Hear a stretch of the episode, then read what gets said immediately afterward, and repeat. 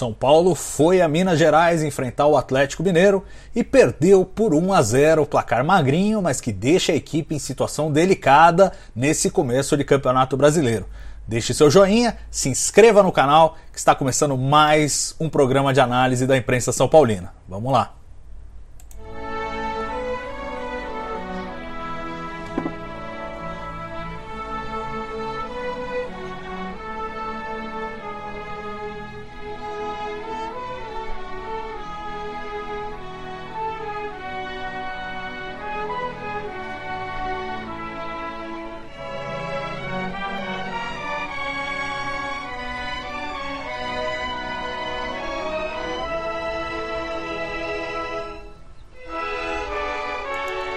Salve, salve torcida tricolor! Pois é, mais um dia de amargar derrota no Campeonato Brasileiro.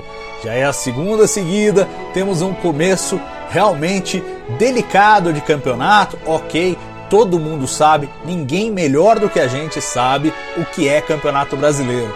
38 rodadas, tem muita água para correr, mas o começo não é bom e temos aí 1 a 0 para o Atlético Mineiro lá no Mineirão, um resultado que é normal e que não nos deixaria pressionados não fosse a sequência. A sequência pesa mais do que o resultado desse jogo, um resultado é, natural que a gente deve processar com naturalidade, porque afinal de contas o Atlético Mineiro é uma das grandes equipes do futebol brasileiro, é um potencial candidato à disputa desse título do Campeonato Brasileiro e não há, não há qualquer vergonha de perder para esse time, ainda mais do jeito que foi, que não foi uma derrota vexatória, um papelão, não, foi um desempenho ok. Infelizmente, o São Paulo um pouco desorganizado, um pouco perdido em campo e um pouco é, sem objetividade. Eu acho que é, uma, é um, um problema que a equipe tem enfrentado ao longo aí é, dessa, dessa temporada, depois da, da vitória no Campeonato Paulista, realmente parece que perdeu ali o seu, a sua objetividade. Acho que isso tem a ver um pouco com as contusões, é verdade, com as perdas de jogadores que tivemos, mas também com um pouco da atitude do Hernan Crespo, que está começando a querer inventar, eu acho talvez um pouco demais. Eu até gostei do time que ele mandou a campo hoje, achei ousado, mas arriscado.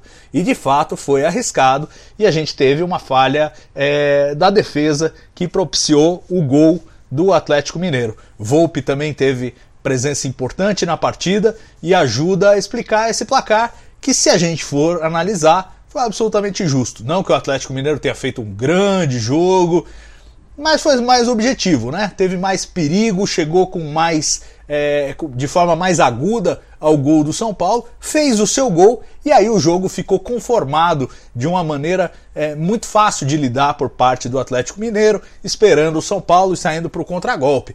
O São Paulo que no primeiro tempo já mantinha mais posse de bola, é, entrou a campo com uma escalação controversa, eu acho. Thiago Volpe, Bruno Alves, Miranda e Léo, até aí de novo nada.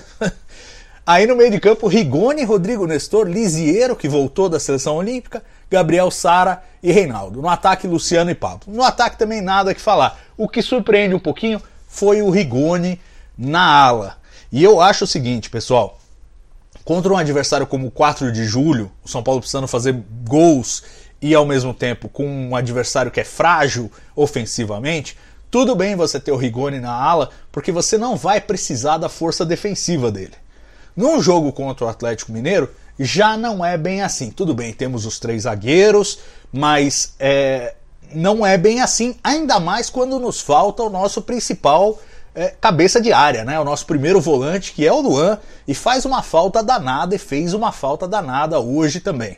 Se você olhar o gol do Atlético Mineiro, foi uma jogada criada pelo meio, pelo Hulk, que vem avançando ali e joga para a ponta direita e da ponta direita o cruzamento que né, até a minha, minha avó fazia o gol.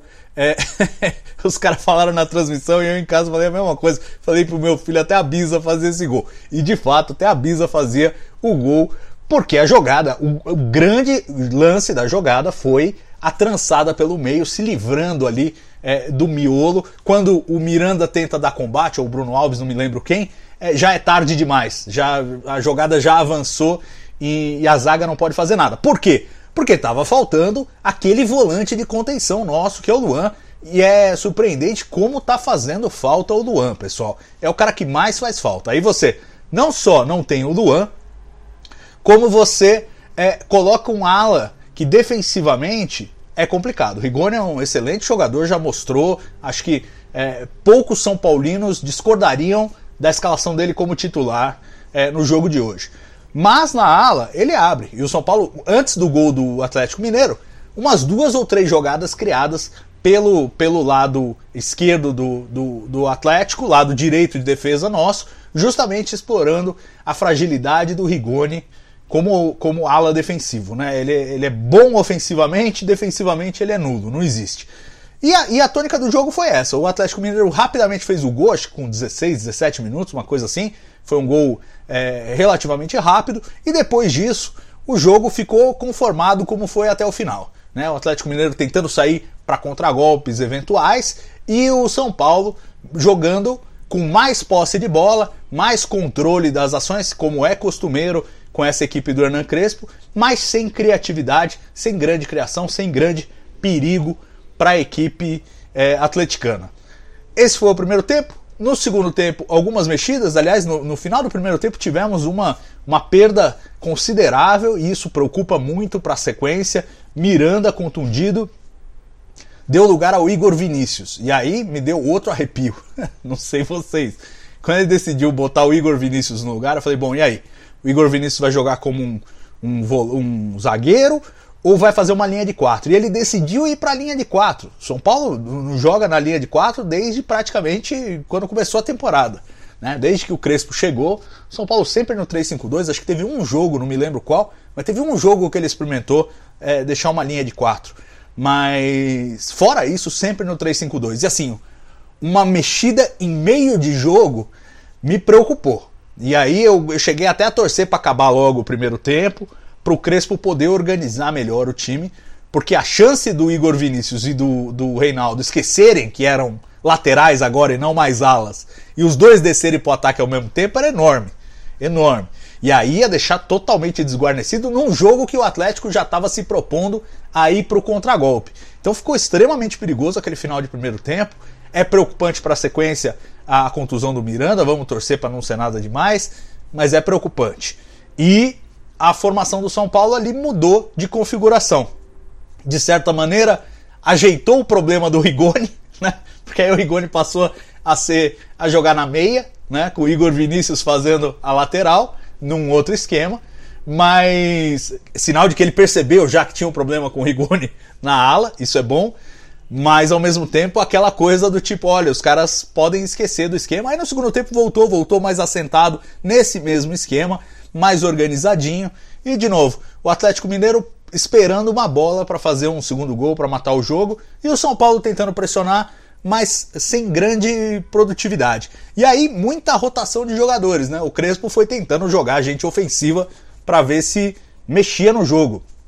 Tirou o Rodrigo Nestor, botou o Igor Gomes, tirou o Gabriel Sara, botou o Galeano, tirou o Luciano, botou o Éder, tirou o Pablo, botou o Rojas, quer dizer, enfim, tentou mexer ali tudo que podia para tentar pôr o time mais ofensivo. Mas a gente sabe muito bem que não é só. Perdão. Não é só enfiando jogador ofensivo que você vai tornar o time mais eficaz no ataque. E eu acho que o Crespo está cometendo esse erro agora, está perdendo um pouco o padrão de jogo que ele tinha definido desde o começo da temporada, que estava muito bem, que estava muito sólido, e agora já tá parecendo meio salada de frutas, né? Quando você tira o Rodrigo Nestor e bota o Igor Gomes, é, fica complicado. Aí tudo bem. Aí o, o, o, Rojas entrou no lugar do Pablo, mas logo entrou o Éder no lugar do Luciano. Então, na verdade, é, tanto faz ali. É, trocou o atacante mais de mobilidade e o centroavante, um, um pelo outro, um pelo outro. Mas é, Igor Gomes no lugar do Rodrigo Nestor, numa, num miolo de, de, de, de volância ali, que você já tem os jogadores mais com propensão ofensiva, complica. Complica. Eu, eu acho que tem algumas invenções aí, eu entendo as necessidades e tal, mas que podia fazer menos. Eu acho que o São Paulo está pecando por uma coisa que não pecava no início da temporada e que ele precisa reajustar, que é o seguinte. O São Paulo começou com solidez defensiva. A proposta era: vamos formalizar esse 3-5-2, vamos estabilizar a defesa, vamos parar de tomar gol besta, que era um problema do time do Diniz. Então foi a primeira intervenção, foi a primeira correção de curso. A partir de um dado momento da, da temporada, o Campeonato Paulista vai ganhando confiança, é, eles começaram a falar: não, olha, nós somos um time de muitos gols, nós somos um time ofensivo. E começou a voltar a esse, a esse viés aí. E eu acho que o Crespo precisa lembrar a raiz do sucesso. A raiz do sucesso é solidez defensiva. Se a gente não tivesse tomado o gol besta que tomamos, o placar poderia ser diferente. E a proposta tem que ser sim, ser ofensivo, mas primeiro você tem que estar bem organizado defensivamente, porque se você não tiver, você não consegue sair. O Atlético Mineiro, se não fosse um time tão é, cauteloso, vou colocar assim de uma forma gentil, se eu tivesse de mais mau humor, podia chamar de covarde, porque o time foi meio covarde. Né? Não queria, não queria atacar, não, não tinha muita propensão para atacar. Tentava uma coisinha ou outra e tal, o Hulk, uma arrancada e tal, mas era um time que não estava disposto a atacar e não precisava, porque fez um gol muito rápido, né? Já o São Paulo, jogando atacante, jogando atacante. Poxa, Crespão, vamos voltar à solidez. Primeiro a solidez do esquema, a solidez do estilo de jogo, depois a gente começa a pensar no ataque de novo. Eu acho que é, tá tentando fazer tudo ao mesmo tempo agora, com muitas, muitos desfalques, e isso complica, né? A gente tem o Arboleda, que nos faz falta na, na zaga, temos o Dani, que faz uma falta enorme na ala, temos o Benítez, que nos faz falta no meio. Então, assim, tem alguns jogadores que estão nos faltando neste momento. Espero que o Miranda não fique muito tempo longe. O Luan, como volante de contenção é, que são parte do sucesso do São Paulo e que na ausência deles é difícil você substituir. O que ele está tentando fazer é mudar o jeito de jogar porque não tem os mesmos jogadores. E isso tá, eu acho que está se arriscando demais. Não deveria, não deveria. Deveria manter o esquema, manter o padrão. Acho que o Rigoni é um excelente jogador, mas não é jogador para ala, exceto quando você vai jogar com 4 de julho. Né? E não era o caso hoje acho que isso atrapalha o São Paulo, porque além de tudo confunde os jogadores. Confunde. Se você está esperando ter um Igor Vinícius na ala e de repente você tem um Rigoni, é outro estilo. Vai ser outro padrão de jogo com o resto do meio de campo, com quem está no ataque. E eu acho que ficar trocando muito assim acaba atrapalhando.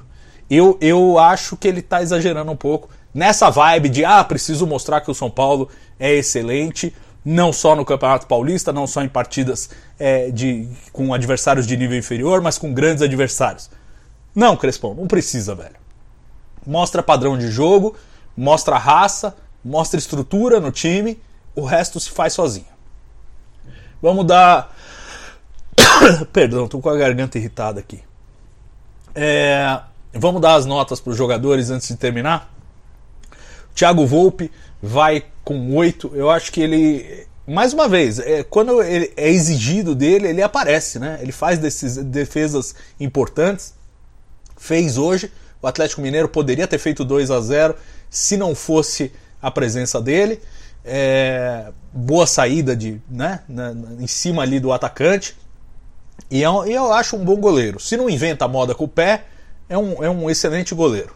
E hoje foi bem. 8. O Bruno Alves vai com 7. Eu acho que a zaga como um todo é, hoje falhou, principalmente no, no, lance do gol, embora, é claro, é aquela história que a gente já falou em outros, outras ocasiões. Se você não tem um meio de campo um pouco mais aguerrido na marcação, vai estourar na defesa. Né? No lance do gol mesmo, o, o, defensor, que eu não me lembro se era o Miranda ou o Bruno Alves, não sabia se saía, se ficava. Quando ele saiu, a jogada avançou e, e aí para ele se recuperar na jogada e cobrir o cruzamento, é, já não houve mais possibilidade. Mas o Bruno Alves vai com 7, o Miranda vai com 7 também, e espero que se recupere rapidamente, faz uma enorme falta. E o Léo vai com 6, porque bem ou mal era o lado dele ali, tinha que estar tá mais esperto, mais acompanhando aquele cruzamento, o avanço daquela, daquele ataque. É, o Igor Vinícius, que entrou no lugar, vai com 7 também. Ele teve algumas, algumas jogadas importantes. No comecinho, né, logo que ele entrou, ele já fez uma, um belo lançamento para o Sara. Mas no geral também não, não teve grande produtividade. Pelo menos é, soube jogar ali na lateral e a gente é, bloqueou a, as possibilidades de avanço do, do Atlético Mineiro. O, o Rigoni. O Rigoni é complicado, porque eu acho assim, eu vou dar uma nota que eu considero boa para ele, que é 8, porque ele é um jogador muito bom e a gente vê a produção dele, como ele, gera, né? Como ele, ele produz. Só que não defensivamente. Então tem que saber usar. Na ala, não vai ser com qualquer adversário, entendeu? Por exemplo, vamos jogar na quarta-feira com a Chapecoense. Quer pôr ele na ala? Tudo bem, acho que dá. Mas com o Atlético Mineiro fora, não, acho que não dá, né? E, e o, acho que o Crespo percebeu isso quando fez uma mudança na saída do Miranda, que foi forçada por contusão, mas fez uma mudança para tentar recompor isso aí, porque viu que cedo ou tarde ia acontecer alguma coisa muito ruim por aquele lado. O Rodrigo Nestor vai com nota 7. O, o Igor Gomes, que entrou no lugar dele, vai com os mesmos 7. O Lisieiro vai com 6, gente. Me parece que ainda, ainda não voltou da seleção. Tá meio avoado, assim, principalmente no primeiro tempo, tava meio avoado. É, depois é, se achou na partida, mas também não fez grande coisa. O Sara vai com 7. O Galeano, assim, francamente, não vi jogar. Não vi jogar. Vou deixar sem nota. E o Reinaldo vai com 6, apagado também o Reinaldo, né? Apagado, infelizmente. É, o Luciano com 7, Pablo com 5, Pablo não tá dando.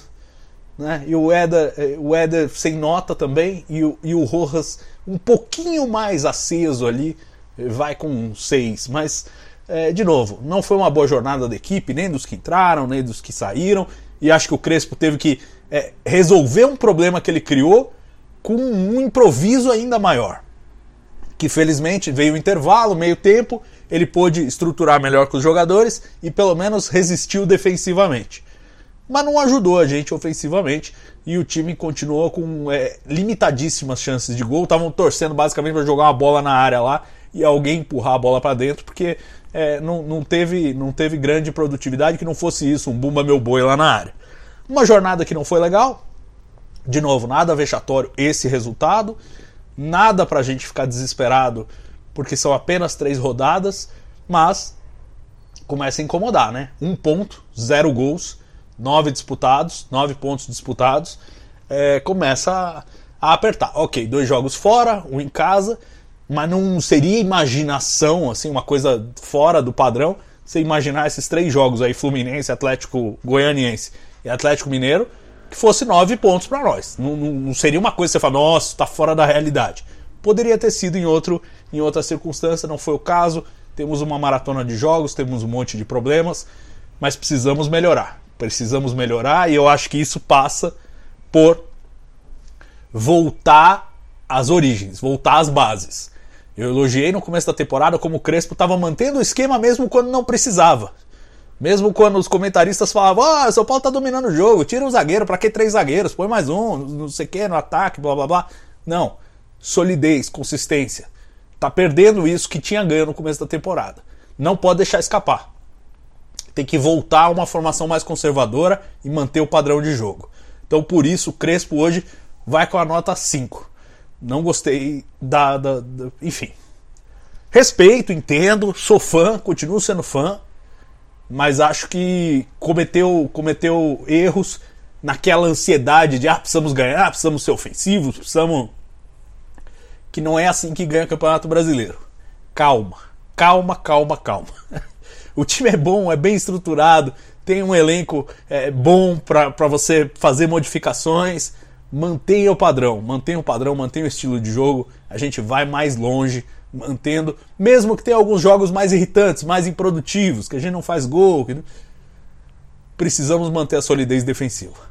É isso. Lembrando que você pode ouvir esse conteúdo também no Spotify, se você preferir só ouvir e não ver. Espero que vocês tenham curtido, apesar da derrota. E no meio de semana tem Chapecoense no Morumbi, quarta rodada do Campeonato Brasileiro. Vamos ver se a gente tira essa zica e ganha a primeira neste Campeonato Brasileiro de 2021. Um grande abraço e saudações tricolores.